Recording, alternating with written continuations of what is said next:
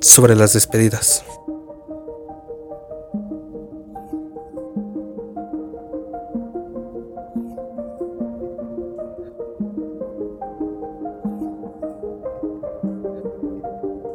Estamos hechos de recuerdos, de recuerdos y despedidas. Curiosamente es lo que nuestra memoria mejor recuerda, el último adiós, el último instante, el último beso. Como aquella vez que quise irme. Siempre quise irme de casa, porque pensaba en lo bien que debía de sentirse la libertad de saber que podías tener tus propias reglas y jugar tu propio juego sin que nadie te dijera nada. Cuando comencé a aprender a hacer este tipo de proyectos, de edición, de audio, de escribir y de redactar muchas cosas, supe que tenía abierta ante mí una puerta que casi nadie tendría abierta, que debía aprovechar y colarme por la rendija, porque era una oportunidad entre mil. Pero siempre sentí miedo. Siempre me decían, ¿y en serio te vas a ir solo? ¿Cómo vas a hacer para sobrevivir? Y lo más triste es que siempre fueron mis seres queridos. Siempre que veían mi temor se colgaban de él. Y entiendo por qué. Porque ellos también tenían miedo. Siempre seguí las reglas. Nunca supe ser rebelde. Pero era el momento de salir. Es normal que ahora que no forman parte importante de mis decisiones sientan más miedo. Y que vean todo lo que he logrado y todo lo que puedo lograr aún. Lo entiendo. Jamás esperaron que yo huyera, que nunca dejara de seguir sus reglas y sus consejos.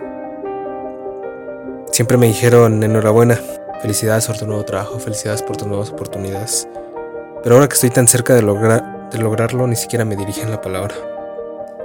Entendí que mi temor por ir a un lugar extraño donde no conozco a nadie, donde no sé nada, era un miedo inculcado por todos ellos. Una raíz que se aferraba a quedarse con ellos. Siempre he querido direccionar mi corazón a donde crezca libre y no preocupado por si aquello que anhelo lastima a alguien más. Y entiendo que decir adiós es algo, algo arriesgado.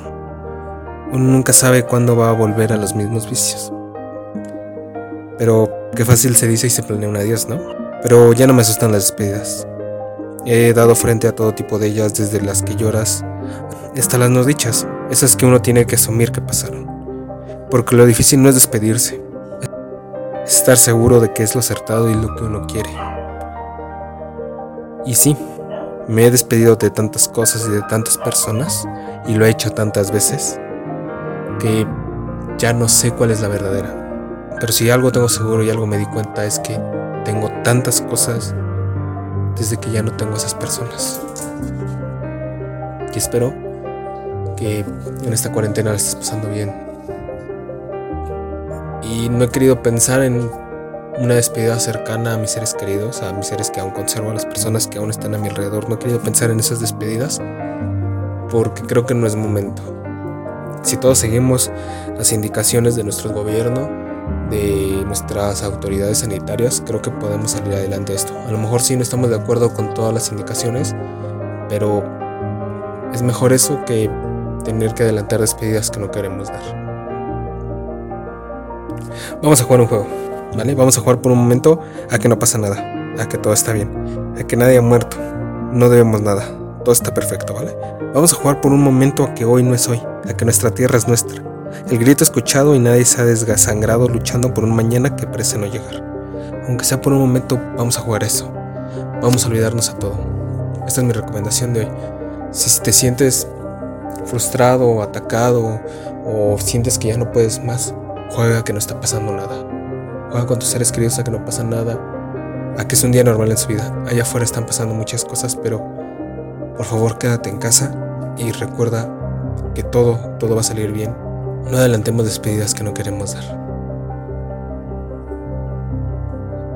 Cuídense mucho y nos escuchamos pronto.